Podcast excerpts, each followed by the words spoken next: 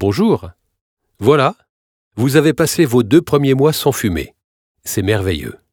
Vous pouvez vraiment être fier de vous. Un grand bravo. Êtes-vous prêt maintenant à commencer cette deuxième séance de l'accompagnement à long terme? Oui? Eh bien, allons-y sans plus attendre.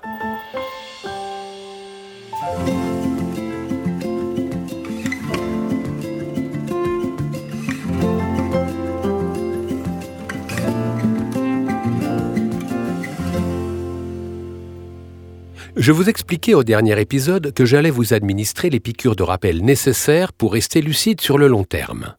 Une piqûre de rappel prend peu de temps, mais elle assure de rester immunisé contre une maladie grave. L'addiction à la cigarette est justement une maladie grave. Elle tue chaque année 8 millions de personnes. Vous en êtes guéri et c'est formidable. Vous ne vous ferez plus jamais avoir par ces stratagèmes vaporeux. En plus de ces piqûres de rappel, je compte aussi vous dévoiler en détail les secrets de la méthode que je vous ai fait suivre. Cet approfondissement vous renforcera pour garder le bon cap.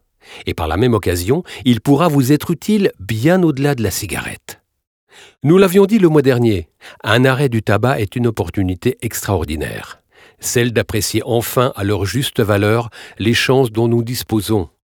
Notre temps, notre santé, nos sens et notre liberté c'est également l'occasion de se poser plusieurs questions. Qu'est-ce qui compte vraiment pour moi? Comment éviter de me faire manipuler à nouveau? Comment gérer sereinement mes émotions? Toutes ces questions sont primordiales. Y trouver des réponses devrait vous aider à résoudre une multitude de problèmes. Nous allons les explorer ensemble dans cet accompagnement à long terme. Aujourd'hui, nous reviendrons sur la manière dont vous avez géré vos émotions au moment de vous sevrer et nous réfléchirons par la même occasion aux leçons que nous pouvons en tirer. Une des plus grandes leçons à retenir de votre histoire avec la cigarette, c'est qu'il faut toujours savoir prendre de la distance par rapport à vos pensées et vos émotions. Je ne dis pas qu'il ne faut jamais les écouter, mais plutôt qu'il faut comprendre qu'elles ne reflètent pas nécessairement la réalité. Nos émotions et nos pensées sont censées nous aider à prendre des décisions et à agir en ce sens. Mais elles ne reflètent pas pour autant la réalité. Et il arrive parfois qu'elles soient mauvaises conseillères. Souvenez-vous des pensées que votre addiction vous mettait en tête avant que vous n'arrêtiez de fumer. Les dangers factices auxquels elle voulait vous faire croire semblaient vraiment réels à l'époque, n'est-ce pas? La manière dont nous nous sentons, et les actions que nous entreprenons sont déterminées par les pensées que nous ressassons. Se faire diriger par des croyances sans fondement nous enferme toujours dans des cercles vicieux. Par exemple, quelqu'un persuadé d'être destiné à être malheureux se condamne à le rester. Et quelqu'un persuadé d'être incapable de vivre sans sa cigarette restera esclave de son addiction. Se répéter qu'arrêter de fumer serait très douloureux et difficile, c'est ça qui conditionne l'échec. Je le répète, les pensées que nous ressassons déterminent nos actions. C'est pourquoi nous avons déconstruit ensemble toutes les croyances que votre addiction vous avait mises en tête. Comme l'idée saugrenue que vous ne pourriez plus profiter de votre vie sans cigarette, ou encore que la cigarette vous aidait à affronter le stress. Changer une croyance profonde, ça prend du temps. C'est pour cette raison que je me suis autant répété dans la phase de préparation. Il fallait vous apprendre à vous distancer des émotions liées à la cigarette ces émotions qui s'étaient consolidées pendant des années. Grâce au travail que nous avons effectué ensemble, vous avez compris que ces craintes étaient sans fondement. Mais la simple compréhension ne suffit, hélas, pas toujours. Il faut aussi surmonter ces pulsions. L'image du petit diable a alors été d'une grande utilité. Cette image vous a permis de poser une distance entre vous et les illusions liées à votre addiction. Je vous invite à continuer à l'utiliser, ce petit diable, les rares fois où vous penseriez à la cigarette. Vous le visualiserez alors au fond de son trou, et vous vous amuserez à penser qu'il était vraiment ridicule d'obéir à ce petit manipulateur.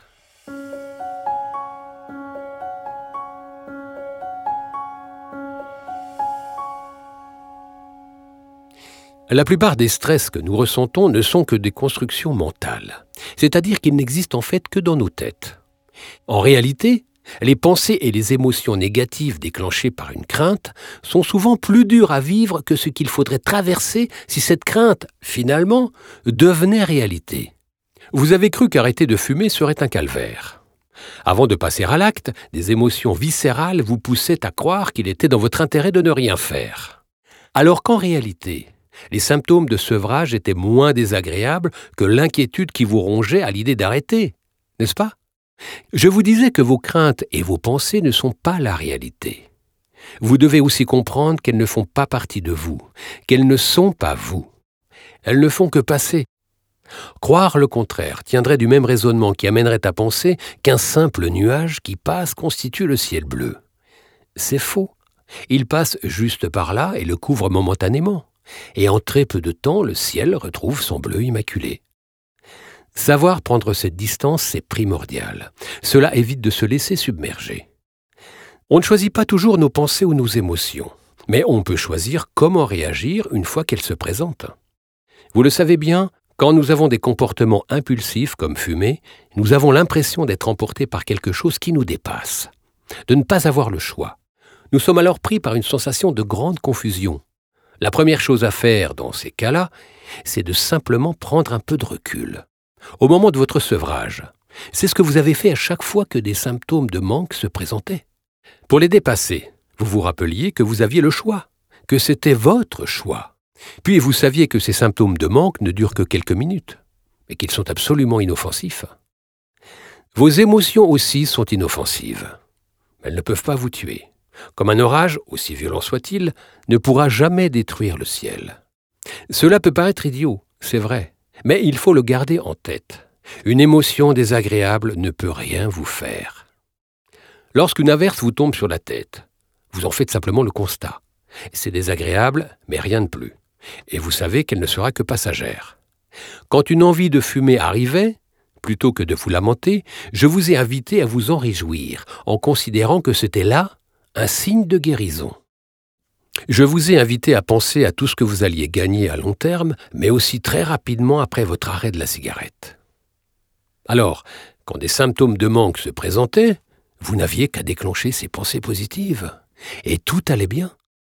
Plutôt que de penser Mon Dieu, comment vais-je m'en sortir? C'est tellement difficile, etc. Vous n'aviez qu'à déclencher des pensées concrètes. Je n'ai pas besoin de fumer, je sais que me libérer ne m'amène que des bénéfices. En bref, comprendre qu'une émotion désagréable n'est pas la réalité et qu'elle est inoffensive, puis la remplacer par une autre pensée plus positive et concrète. Voilà la clé pour ne pas se laisser déstabiliser et pour tenir bon. Nous sommes tous confrontés régulièrement à des événements désagréables, que ce soit les petites frictions du quotidien ou les vrais coups durs. Les publicités qui inondent nos écrans et notre vie quotidienne, les réseaux sociaux, tout nous suggère en permanence à croire que tout devrait être toujours parfait dans le meilleur des mondes. C'est complètement faux. La vie est faite d'épreuves. Ça ne changera jamais et c'est très bien ainsi. En revanche, nous sommes responsables de la manière dont nous allons réagir face à ces épreuves. Il y a quelque temps, vous tout comme moi, nous allions nous rabattre sur la cigarette quand nous étions confrontés aux épreuves de la vie. C'était idiot. Fumer ne nous aidait en rien. Si vous êtes face à un coup dur, rappelez-vous que fumer ne vous sera d'aucun secours. Vous êtes tout à fait capable de prendre ce recul, et ce quelle que soit la situation. Si une envie de fumer se présente dans des cas plus banals, vous prendrez aussi le recul et la distance nécessaires. Restez catégorique et intransigeant. Vous n'avez aucune envie de retourner dans cet engrenage. N'écoutez pas non plus les fumeurs. Ils sont encore dans le piège.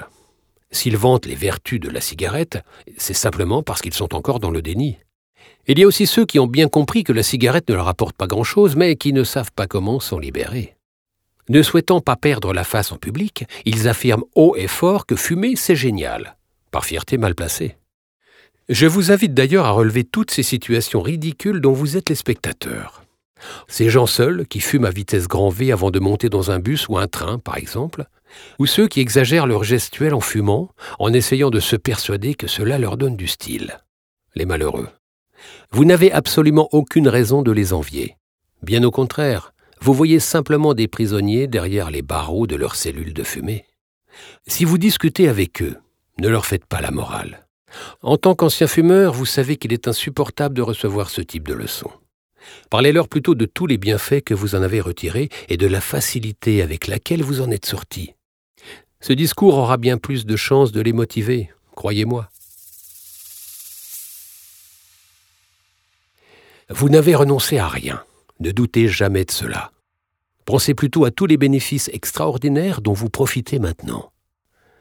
Vous avez gagné un temps considérable, vous avez gagné une énergie considérable, vous avez retrouvé vos sens, vous êtes plus confiant sur la cigarette. Et vous n'avez plus besoin de vous inquiéter à l'idée d'être enfermé dans ce piège morbide. Vous en êtes sorti. Vous êtes libre. Sachez simplement le garder en tête. Ne l'oubliez pas et ne doutez jamais de votre démarche. La vie en bonne santé est tellement plus belle. Votre corps continue à guérir. Chaque jour, votre santé se rapproche de celle de ceux qui n'ont jamais fumé. Et ça, c'est réellement merveilleux. Prendre de la distance face à vos pensées et vos émotions négatives a été primordial. Vous avez su le faire pour arrêter de fumer. Si vous le souhaitez, vous pouvez vous nourrir de ces enseignements et les appliquer dans d'autres situations. Pour cela, il suffit de vous exercer à prendre un peu de recul régulièrement et vous rappeler qu'une pensée ou qu'une émotion est inoffensive et qu'elle ne fait pas partie de vous, qu'elle est éphémère. Elle ne fera que passer et aura très vite disparu comme une envie de fumer, tel un nuage dans le ciel.